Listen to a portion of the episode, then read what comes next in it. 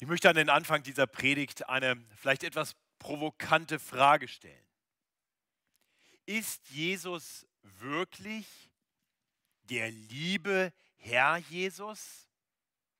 So wird er ja manchmal bezeichnet. Manchmal beten wir auch so, lieber Herr Jesus. Aber trifft das eigentlich zu? Ich meine, Jesus konnte ja auch ganz schön konfrontativ sein, ganz schön böse werden, bedrohlich. Andererseits wissen wir, dass Jesus eine Person des dreieinen Gottes ist und die Bibel sagt uns, Gott ist die Liebe. Also wie ist das nun? Liebte Jesus vielleicht nur die, die an ihn glauben, die ihn verehren? Oder liebt er auch die Verlorenen?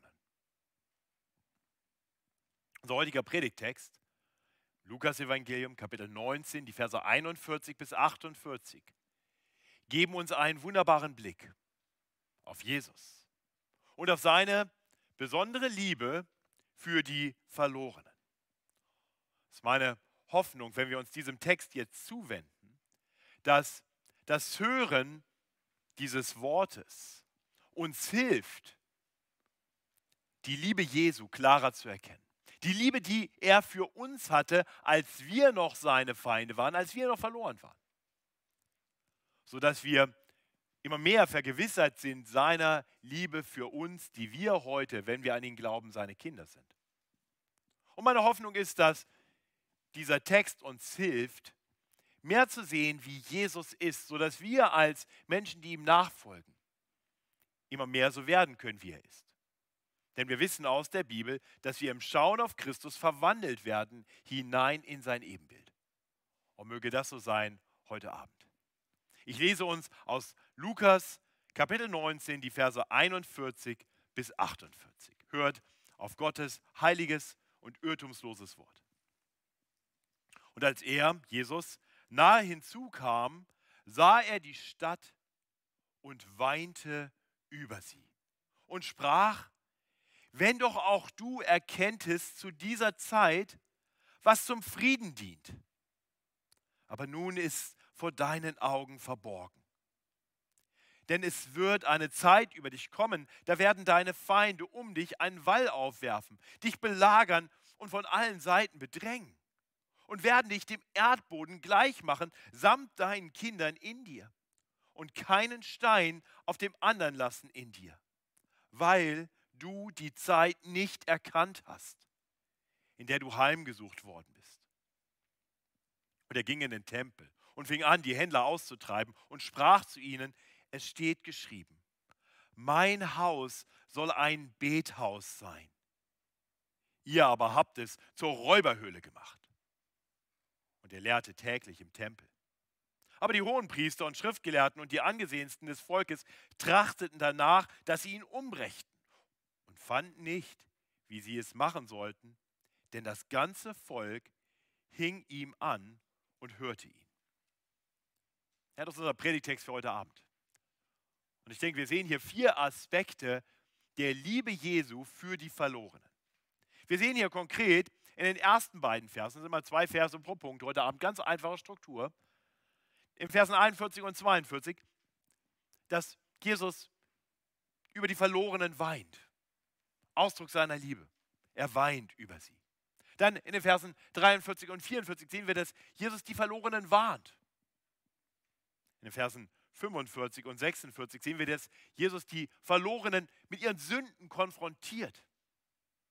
Und schließlich sehen wir in den Versen 47 und 48, dass Jesus die Verlorenen lehrt und ihnen das Evangelium predigt. Diese vier Aspekte möchte ich mit uns genau betrachten. Vier Aspekte der Liebe Jesu für die Verlorenen. Also in den Versen 41 und 42 sehen wir, dass Jesus über die Verlorenen weint. Ich lese uns das nochmal. Und als er nahe hinzukam, sah er die Stadt und weinte über sie und sprach, wenn du doch erkenntest zu dieser Zeit, was zum Frieden dient. Aber nun ist vor deinen Augen verborgen. Ja, wir haben letzte Woche schon gedacht, Jesus ist schon lange unterwegs. Äh, Lukas hat zehn Kapitel lang jetzt schon beschrieben, wie Jesus auf dem Weg ist nach Jerusalem, von Galiläa aus. Er geht nach drei Jahren des öffentlichen Dienstes nun nach Jerusalem, um dort zu sterben. Er hat seinen Jüngern das angekündigt. Er, er geht diesen Weg im Wissen darum, was vor ihm liegt. Seine Kreuzigung und seine Auferstehung. Und, und nun ist er also fast am Ziel. Wir haben letzte Woche gesehen, wie er den Ölberg hinabgeht und jetzt steht er quasi in, in dieser Talsohle direkt vor der Stadt Jerusalem, die sich vor ihm erhebt. Es ist eine imposante Stadt gewesen. Eine Stadt mit großen Tempel, mit dem großen Tempel, mit dem großen Königspalast, mit anderen Prachtbauten. Ein faszinierender Anblick. Und ich glaube, wir können uns gut vorstellen, wie viele der Pilger, die damals mit ihm unterwegs waren, vor dieser Stadt in Staunen gerieten. Ja, die waren die Pilger waren auf dem Weg, weil eines der großen jüdischen Feste unmittelbar bevorstand, das Passafest, dazu war auch Jesus auf dem Weg. Und zu solchen Festen zogen Tausende und Abertausende Menschen hin zur Stadt Jerusalem. Dieser besonderen Stadt, in der der Tempel war der Ort der Begegnung zwischen Gott und Menschen. Und oft waren sie lange unterwegs, so wie Jesus aus Galiläa, eine weite Reise. Und nun endlich, kurz vor der Stadt, können sie diese Stadt sehen. Und vielleicht kennt ihr das, wenn man so auf dem Weg ist hin zu einem schönen Ort. Und äh, ich bin diesen Sommer in Urlaub gefahren an einen norditalienischen See und dann fuhr man irgendwann so über so eine Bergklippe und dann sah man den See vor sich. Die Sonne spiegelt sich im Wasser es ist so, oh. Ja, und das ist die, die, die, die Haltung der Menschen dort, die, die sind voller Freude, voller Begeisterung nach dieser langen, beschwerlichen Reise. Nun sind sie da. Es wird jubiliert, es werden Psalmen gesungen. Und inmitten dieser fröhlichen, begeisterten Schar steht Jesus und weint. Er weint laut. Wort, was hier steht, bedeutet genau das, ein lautes, klagendes Weinen. Irgendwas bei Jesus ist anders als bei allen anderen. Die Menschen sehen alle diese Stadt und sind begeistert. Aber Jesus sieht diese Stadt mit anderen Augen. Denn er sieht nicht nur auf das, was klar vor Augen steht, sondern er sieht den geistlichen Zustand dieser Stadt. Er sieht die geistliche Blindheit, die Verlorenheit der Menschen. Er erkennt, dass diese Stadt, die eigentlich ein Ort der Anbetung sein sollte, sich so weit von Gott entfernt hat. Und das macht ihn tief betroffen. Weinend ruft er aus, wenn du doch auch wenn doch auch du erkenntest zu dieser Zeit, was zum Frieden dient. Ja, hier kommt der menschgewordene Gott, Jesus, der, der Friedefürst. Und er kommt, um Frieden zu machen. Das ist doch der Grund, das ist doch die Mission, warum er unterwegs ist. Frieden zu machen zwischen dem heiligen Gott und sündigen Menschen. Indem er die Sünde der Menschen auf sich nehmen würde und für die Sünde der Welt am Kreuz sterben würde. Dazu ist, ist Jesus Mensch geworden. Das hat er angekündigt. Er ist gekommen, um sein Leben zu geben als Lösegeld für viele. Hier kommt der Retter. Hier kommt der, der Frieden bringt. Aber die Menschen erkennen ihn nicht. Wir haben das ganz am Ende unseres Predigtextes von letzter Woche gesehen, wie in Vers 40 oder in Vers 39 die Pharisäer äh, zu ihm gesagt hatten, nachdem die Jünger ihm zujubelten mit Worten aus einem Psalm, dass er seine Jünger zurechtweisen sollte. Er, ihm sollte nicht zugejubelt werden. Das gefiel ihnen gar nicht. Und jetzt sagt die Menschen erkennen mich nicht. Sie sind so blind. Sie erkennen nicht das, was zum Frieden dient. Anstatt sich zu freuen und zu jubilieren, dass ihr Retter naht, ist diese Stadt so weit weg von ihm. Er greift diesen gleichen Gedanken nochmal auf in Vers 44. Und dann 42 sagt er, wenn du doch wenn doch auch du erkenntest zu dieser Zeit, was zum Frieden dient. Und in Vers 44 greift das nochmal auf und sagt, dass, dass sie die Zeit nicht erkannt haben, in der sie heimgesucht wurden. Heimgesucht klingt für uns immer so nach was Negativem, aber hier müssen wir verstehen, verstehen dass ist, Jesus kommt in seine Heimat. Er kommt zu ihnen und die Menschen verkennen diese Zeit. Sie verkennen ihn. Vielleicht hilft uns ein, ein, ein Bild, um uns noch klarer zu machen, eine Illustration noch klarer zu machen, was in Jesus hier los gewesen sein muss. Ihr kennt vielleicht Geschichten von euren Großeltern, die vielleicht teilweise noch im Zweiten Weltkrieg gekämpft haben, Großväter, die dort lange weg waren von zu Hause, schlimme Schlachten geschlagen haben und dann oft in Kriegsgefangenschaft waren und erst nach vielen Jahren wieder zu ihren Familien konnten. Über viele Jahre waren sie getrennt von ihren Frauen und von ihren Kindern. Oft hatten sie vielleicht noch ein kleines Foto irgendwo in ihrem Gepäck, das sie immer wieder anschauten. Und da war diese Sehnsucht. Diese Sehnsucht, doch endlich die Frau und die Kinder, die, die inzwischen groß geworden waren, wiederzusehen. Ich kenne solche Geschichten von, von meiner Oma. Und wie dann Männer zurückkamen aus dem Krieg und sehen, sehen aus der Ferne die Frau und die Kinder, die schon so groß sind. Und voller Begeisterung laufen sie auf sie zu und freuen sich endlich wieder nach Hause, endlich wieder da, wo die Menschen, nach denen man sich so gesehnt hat, sind. Und in dem Moment, wo der Vater kommt, verstecken sich die Kinder. Wer ist dieser Mann? Und in manchen Fällen, nach vielen Jahren, kommt aus dem Haus auf einmal ein anderer Mann, den die Frau inzwischen geheiratet hat, weil sie ihren Mann verloren dachte. Könnt ihr euch vorstellen, wie das gewesen sein muss für viele Männer, die nach so viel Leiden aus dem Krieg zurückkamen? In ihr Eigentum? In ihre Heimat? Wie viel schlimmer muss es für Jesus gewesen sein? Johannes schreibt im Johannesprolog im, am Anfang seines Evangeliums in Kapitel, 10, äh, Kapitel 1, Vers 10. Er war in der Welt und die Welt ist durch ihn gemacht, aber die Welt erkannte ihn nicht. Er kam in sein Eigentum und die Seinen nahmen ihn nicht auf. Und hier sollte uns klar werden, das war also nicht nur ein Problem in Jerusalem. Diese Stadt stand ganz besonders für die Gegenwart Gottes. Es war in besonderer Weise der, der Ort der Begegnung zwischen Gott und Mensch. Aber letztendlich gilt das für die ganze Welt und das gilt auch für uns hier und heute. Jesus kam in sein Eigentum, aber die Menschen lehnen ihn ab, sie nehmen ihn nicht auf. Sie erkennen ihn nicht. Das liegt nicht daran, dass, dass man ihn nicht erkennen könnte, sondern dass, dass wir ihn nicht erkennen wollen. Das ist die Härte der Herzen der Menschen, die dazu führt, dass sie Jesus ablehnen. Ich weiß nicht, vielleicht kennst du das auch, dass du Menschen, die du lieb hast, etwas von Jesus sagen willst. Dass du dir wünschst, dass sie den Herrn Jesus erkennen. Dass sie sich ihm im Glauben zuwenden. Vielleicht in der Schule, in der Uni, bei der Arbeit, in der Nachbarschaft, im Freundeskreis, dass du von Jesus erzählst.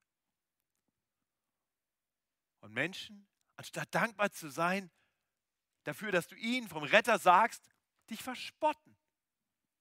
Was hast du denn geraucht? Was? Hast du noch alle? Okay, also meinetwegen, wenn das dir irgendwie weiterhilft. Ich weiß nicht, wie es dir geht, wenn du sowas erlebst. Ich kann mir vorstellen, viele von uns haben das erlebt. Da kann in uns ein gewisser Frust entstehen. Nicht? Mensch, was ist denn mit dir los? Warum kapieren die das nicht? Aber, aber bei Jesus sehen wir keinen Frust, bei ihm sehen wir Liebe. Liebe für diese Verlorenen, ein, ein Leiden darunter, dass die Menschen ihn nicht erkennen. Und sie verkennen vollkommen, mit welcher Absicht er kommt. Sie wollen, dass er schweigt. Sie wollen am besten, dass er weggeht.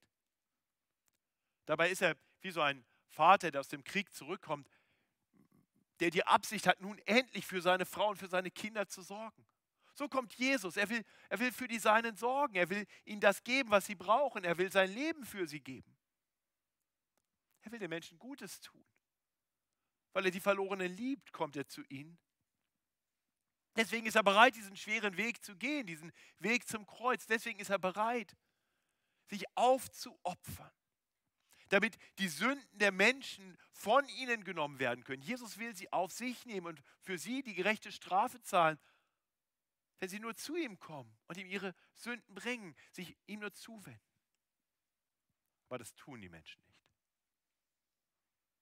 Und so ist er tief betrübt über die geistliche Blindheit der Menschen. Aber vielleicht sieht er noch mehr als nur den geistlichen Zustand dieser Stadt. Vielleicht sieht er auch prophetisch. Ich habe den Eindruck, er sieht auch prophetisch, was mit dieser Stadt geschehen wird. Die, dieser Unglaube, dieses Jesus nicht annehmen, ihn ablehnen, wird Konsequenzen haben. Auch das treibt ihm sicher Tränen in die Augen. Wir lesen in Versen 43 und 44, wie er genau das sieht, dass die Stadt Jerusalem aufgrund ihrer Ablehnung von Jesus zerstört werden wird. Lukas 19, Vers 43. Denn es wird eine Zeit über dich kommen, da werden deine Feinde um dich einen Wall aufwerfen, dich belagern und von allen Seiten bedrängen und werden dich dem Erdboden gleich machen, samt deinen Kindern in dir und keinen Stein auf dem anderen lassen in dir, weil du die Zeit nicht erkannt hast, in der du heimgesucht worden bist. Was Jesus hier ankündigt, würde 40 Jahre später geschehen. Wir befinden uns hier so ungefähr im Jahr 30 nach Christi Geburt.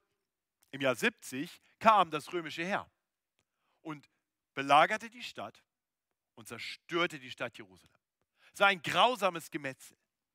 Die Prachtbauten wurden alle zerstört, inklusive dem Tempel. Und die Menschen in der Stadt wurden fast alle brutal getötet, niedergemetzelt.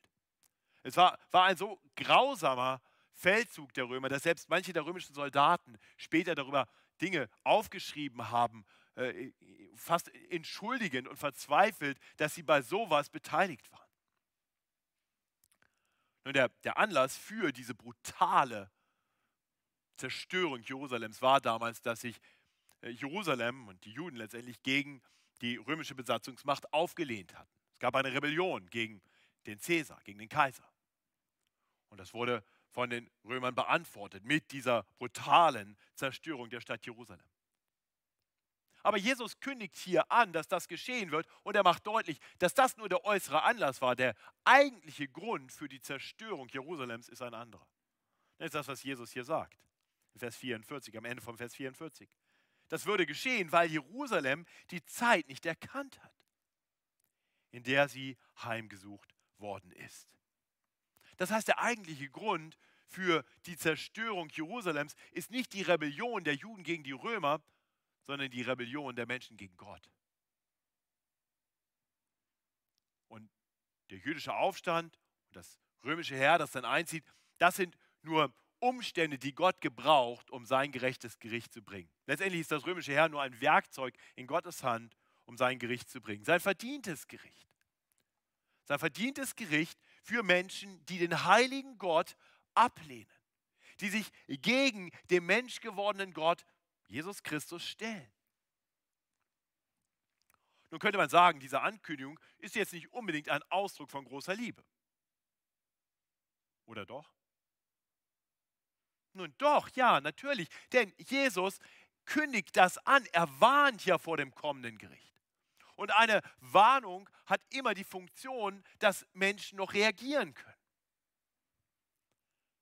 Und tatsächlich ist, ist genau das, was hier passieren sollte. Als das römische Heer dann auf die Stadt zuzog, flohen die Menschen, die außerhalb der Stadt waren, alle hinter die Stadtmauern in der Hoffnung, dass sie dort irgendwie geschützt werden könnten vor dem heranrückenden römischen Heer. Nur die Christen erinnerten sich an Jesu Worte. Hier aus diesem Abschnitt und dann nochmal zwei Kapitel später in seiner Endzeitrede kündigt er nochmal die Zerstörung Jerusalems an. Und die Christen setzten ihr Vertrauen auf Jesus. Sie glaubten seinen Worten. Sie nahmen seine Warnung ernst und wussten, diese Stadt wird nicht verschont werden. Und so flohen sie aus der Stadt heraus in die Berge. Es ist historisch verbirgt, dass viele Christen die Zerstörung Jerusalems überlebten weil sie auf Gottes Wort vertraut hatten. Es ist Ausdruck von Gottes großer Liebe zu warnen. Manchmal wird gesagt, Menschen mit der Hölle zu drohen, mit Gericht zu drohen, das geht gar nicht. Wir wollen ja nun niemals, niemanden in den Himmel verschrecken. Aber das ist falsch. Es ist gut und richtig, Menschen zu warnen vor dem kommenden Gericht. Es ist Ausdruck herzlicher Liebe, eine Warnung auszusprechen. Wenn, wenn jemand sich in Gefahr begibt, einfach zu schweigen, ist nicht liebevoll. Es braucht die Warnung. Und uns muss klar sein, dass die Warnung, die Jesus hier ausspricht und das Gericht über Jerusalem nur ein Vorschatten ist, nur ein, ein, ein vorzeitiges Gericht Gottes, das auf ein viel größeres noch kommendes hinweist. Wenn wir zu Lukas 21 kommen, werden wir sehen, dass in seiner Endzeitrede er die Zerstörung, die Ankündigung der, Zerstörung Jerusalems verbindet mit Worten dann über das Endgericht Gottes. Das eine ist wirklich nur ein, ein blasser Abglanz des Schlimmeren, was noch kommen wird. Und so müssen wir verstehen, dass diese warnenden Worte auch für uns heute noch eine Bedeutung haben. Das, was in Jerusalem geschehen ist, so schlimm, so schrecklich, so grausam es war, ist nichts im Vergleich zu dem, was geschehen wird, wenn Gott wiederkommen wird, wenn Jesus wiederkommen wird, zu richten die Lebenden und die Toten, so wie wir das gerade im Apostolikum bekannt haben. Er wird wiederkommen. Und wenn wir diese Warnung noch nicht gehört haben, dann hoffe ich, dass, dass du sie heute hörst. Dass du zu ihm fließt. Dass du anfängst, seinen Worten zu vertrauen. Denn wer auf ihn hört, wer ihm vertraut, wird bei ihm Rettung finden.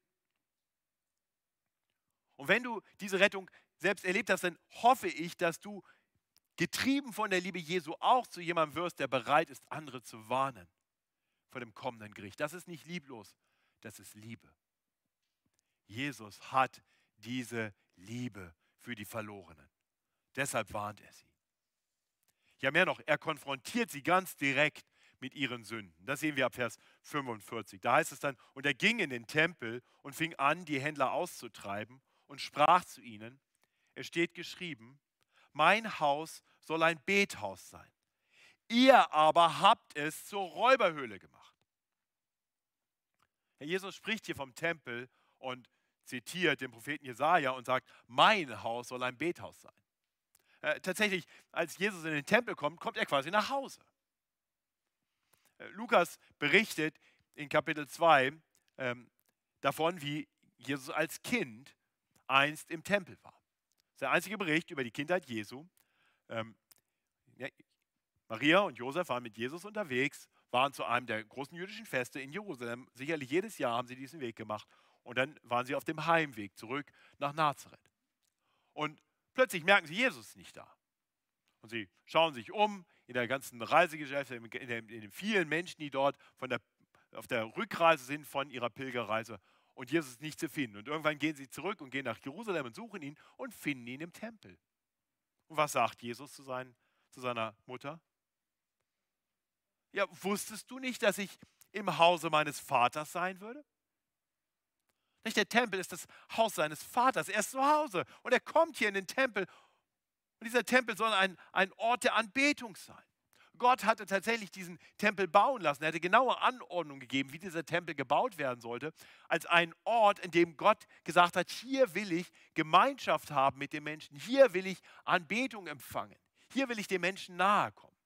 Dazu hat er ein komplexes Opfersystem gegeben, das die Menschen hören sollten und sie sollten Opfer bringen und damit anerkennen, sie haben Schuld und können nicht einfach so als Sünder zu Gott kommen. Sie brauchen Vergebung ihrer Schuld, brauchen stellvertretende Opfer, die für ihre Schuld sterben mussten.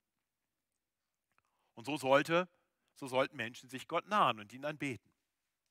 Doch was war geschehen?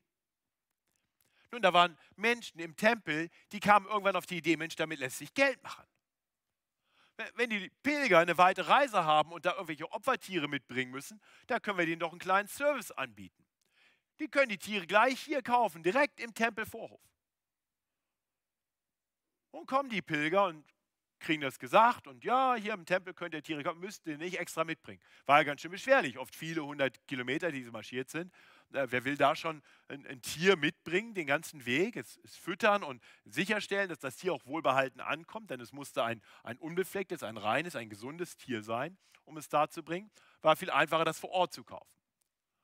So, dann kommt man vor Ort hin und stellt fest, dieses Tier kostet einen Wahnsinnspreis. Und wir kennen das, nicht? da wo, wo äh, Käufer ein Bedürfnis haben und keine Alternativen, da gehen die Preise in die Höhe. Hast du im Flugzeug schon mal einen Snickers gekauft? 5 Euro bitte. Was? Kostet im Laden 80 Cent. Ja, so ist es. Und so war das hier. Die kommen in den Tempel und Wucherpreise. Das ist Diebstahl. Das ist eine Räuberhöhle. Ja, und es war nicht nur, dass die Tiere teuer verkauft wurden, ja, dann kam man hin und sagte, ich möchte jetzt dieses Tier kaufen. Ja, kostet eine Trillion. Boah, okay. Ah nee, die Währung nehmen wir hier nicht, aber mein Bruder nebenan, der kann Geld wechseln.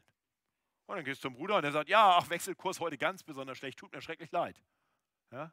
Braucht 5 Trillionen, kriegst du eine für. So, und das war das System. So hat das alles funktioniert. Das heißt, der Tempel war ein Ort der riesigen Abzocke. Es war eine Räuberhöhle. Hier sollte Anbetung sein. Hier sollte es nicht um Geschäftemacherei gehen. Die Menschen sind alle Sünder. Sie kommen alle als Bittsteller zu Gott. Jesus kommt in sein Eigentum und er sieht, was habt ihr mit diesem Haus gemacht? Das sollte ein Bethaus sein. Und ihr habt es zu einer Räuberhöhle gemacht. Und so greift er diese Worte aus Jeremia 7, Vers 11 auf. Wo deutlich wird, dass Gott schon immer gesehen hat, was in seinem Haus geschehen ist. In Jeremia 7, Vers 11, wir haben das gehört, der letzte Vers der Textlesung. Haltet ihr denn dies Haus, das nach meinem Namen genannt ist, für eine Räuberhöhle? Siehe, ich sehe es wohl, spricht der Herr. Und hier sieht es nun Gottes ewiger Sohn, Jesus Christus. Er sieht diesen sinnentleerten Gottesdienst und er klagt das an. Das bewegt ihn. Hier treibt ihn sicher zuerst seine Liebe zu seinem Vater. Aber sicher auch seine Liebe zu den Verlorenen. Er sieht, wie verloren sie sind. Wie, wie sie überhaupt nicht verstehen, was sie dort tun. Anstatt Gott die Ehre zu geben, stopfen sie sich ihre Taschen voll. Und deswegen vertreibt er sie nicht einfach. Er konfrontiert sie mit ihren Sünden. Was tut ihr hier? Ihr habt dieses Haus zu einer Räuberhöhle gehabt, gemacht. Dabei sollte es ein Haus der Anbetung sein. Auch das ist Ausdruck der Liebe. Mit, mit Sünden zu konfrontieren. Durch Gottes heiliges Wort Menschen aufzuzeigen, dass sie Sünden haben und ihnen dann zu zeigen, wie es wirklich sein sollte, was wirklich Gott gefällt. Sie zur Umkehr zu rufen, ist Ausdruck großer Liebe. Jesus belässt die Menschen nicht in ihrer Verlorenheit. Er hätte das ja einfach weiterlaufen lassen können und sagen können, okay Gott, dann reißt die Bude ab. Brauchen wir nicht. Diese Anbetung brauchen wir nicht. Dann mach einfach Schluss damit. Aber Jesus konfrontiert, ist Ausdruck seiner Retterliebe. Die Gesellschaft heute will uns sagen, nee, nee, das ist kein Ausdruck der Liebe. Der Weg der Liebe ist der Weg der Toleranz. Alle stehen lassen, jeder soll das so machen, wie er es so richtig hält. Und wenn du sagst, es gibt einen richtigen und einen falschen Weg, dann bist du besserwisserisch und intolerant. Das ist gefährlich. Du bist gefährlich. Angeblich ist das lieblos. Aber ihm glaubt nicht unserer Gesellschaft. Das ist die größte Lüge.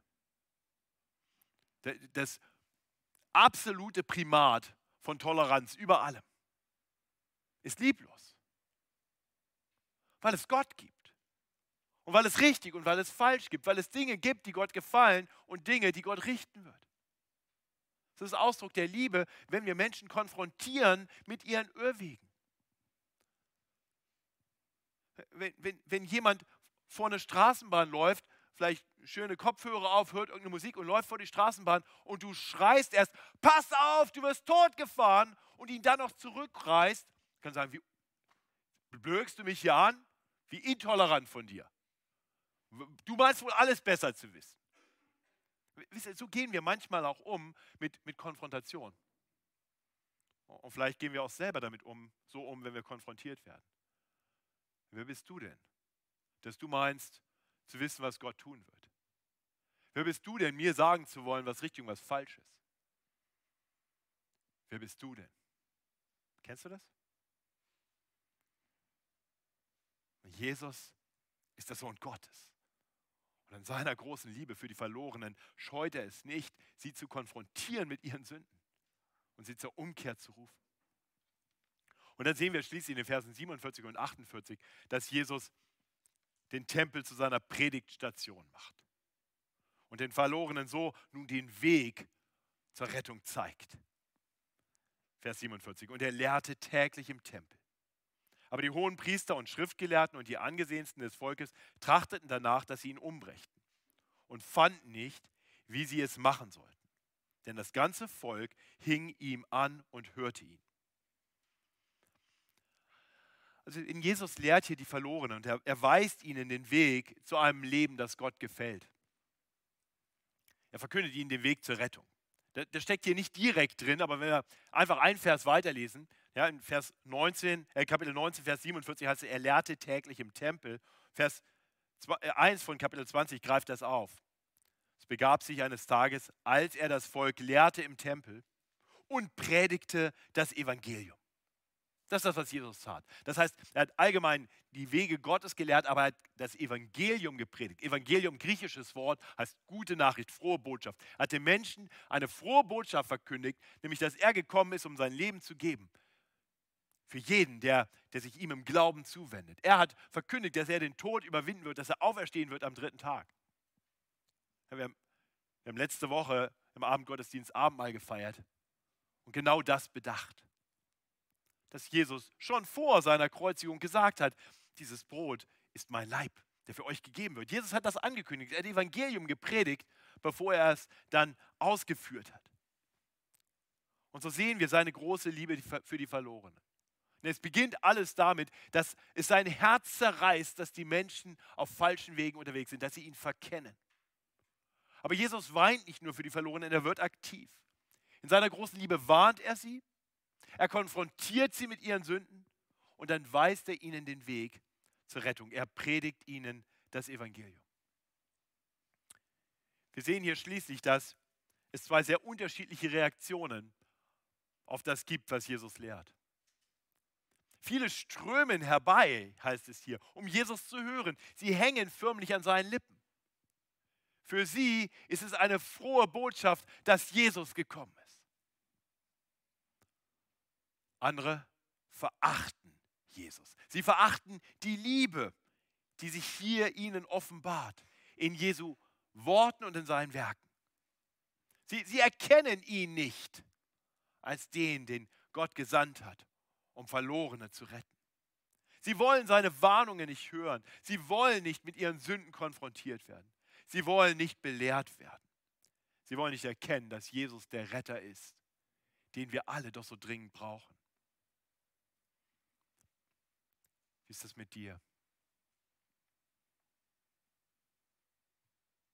Weißt du, dass Jesus der Retter ist, den du dringend brauchst?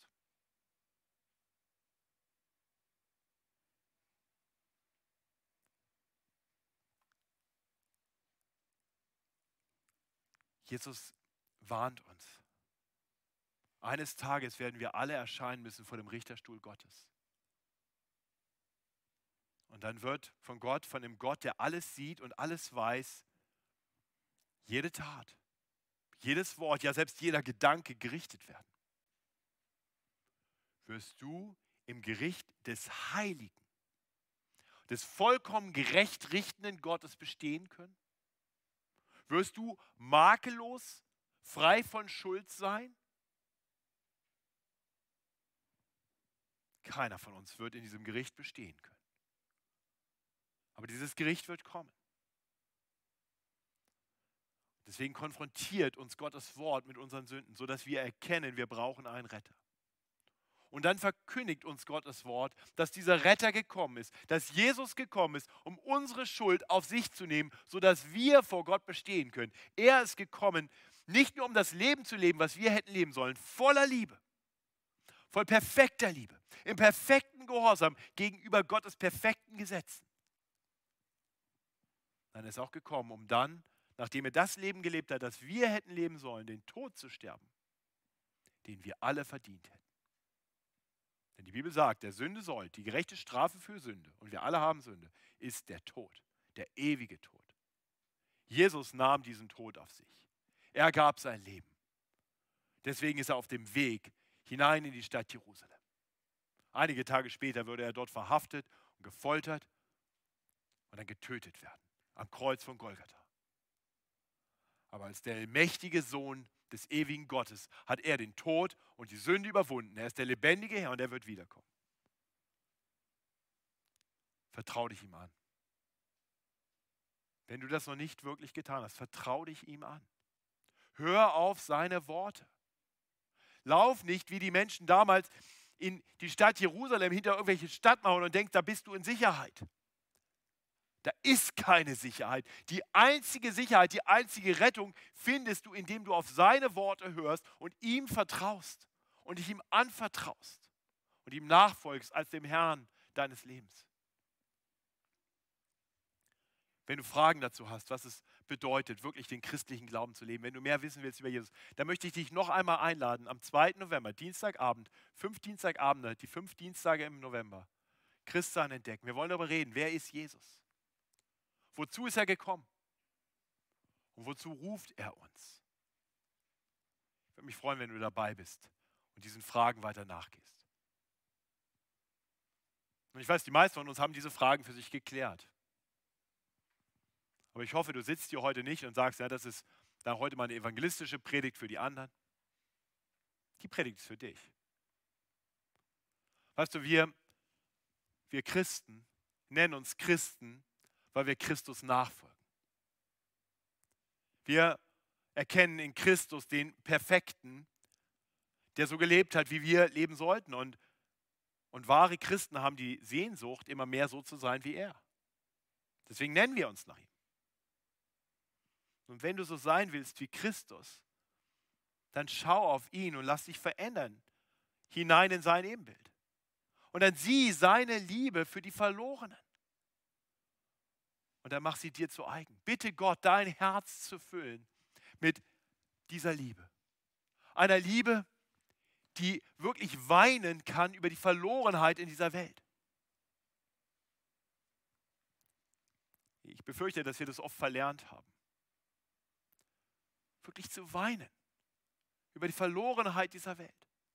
Zu weinen ganz konkret über einzelne Menschen, die, die du kennst und die auf falschen Wegen unterwegs sind und die dem Gericht entgegenlaufen, die blind sind. Es ist gut und richtig, darüber zu weinen, so wie Jesus es einst tat. Und es ist gut und richtig, dann damit nicht einfach stehen zu bleiben, sondern aktiv zu werden zu tun, was Jesus tat. Zu den Menschen zu gehen, sie in aller Liebe und Sanftmut zu warnen. Zu warnen vor den falschen Wegen, sie zu konfrontieren mit ihrer Sünde.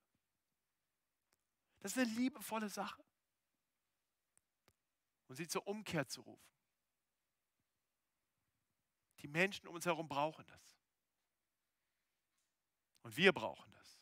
Ich möchte uns Mut machen, anzufangen mit dieser Liebe hier schon in unserem Miteinander ich hoffe, dass diese Gemeinde so erfüllt ist von der Liebe Gottes, dass wir hier anfangen können, da wo wir Menschen sehen, die auf Abwege geraten, und das geschieht in unser aller Leben immer wieder, dass wir in Sanftmut und Liebe miteinander reden können, einander ermahnen können, einander den Weg weisen können. Das wünsche ich mir, dass wir nicht einfach schweigen oder übereinander reden und lästern, sondern miteinander reden und der Liebe Gottes Ausdruck verleihen, auch indem wir einander zurechthelfen. Und dann lasst uns rausgehen und die Menschen, die Jesus noch gar nicht kennen, zu Jesus rufen, auf dass sie ihn mehr erkennen. Dass sie uns warnen, ihnen den Weg weisen. Dazu hat der Herr uns hier in dieser Welt, damit wir Zeugen sind. Zeugen seiner Liebe für die Verlorenen. Ich bete mit uns. Himmlischer Vater, wir wollen dir danken, dass du ein Gott bist auf Rettungsmission. Du hast uns nicht uns selbst überlassen, als wir uns von dir abgewandt hatten. Nein, du bist uns nachgegangen. Du bist zu uns gekommen in Jesus Christus. Du hast uns gewarnt, du hast uns konfrontiert und du hast uns den Weg gewiesen hin zur Rettung. Danke, dass die allermeisten hier in diesem Raum heute schon sagen können, wir waren verloren, aber du hast uns gefunden. Und Herr, ich bete für die unter uns, die das vielleicht noch nicht wirklich sagen können, dass du ihnen heute die Augen ihrer Herzen auftust, auf dass sie deine Retterliebe erkennen und sich dir zuwenden. Und ich bete für uns, dass unsere Herzen immer mehr erfüllt werden von deiner Liebe dass wir ganz gewiss sind deiner Liebe für uns. Wenn du uns doch schon geliebt hast, als wir noch Verlorene, als wir noch deine Feinde waren, um wie viel mehr wird deine Liebe für uns gelten, da wo wir nun deine Kinder sind. Danke, dass wir uns von dir so geliebt wissen dürfen. Und so mach uns nun auch zu Boten deiner Liebe in dieser Welt. Das bitten wir durch Jesus Christus, unseren Retter und Herrn. Amen.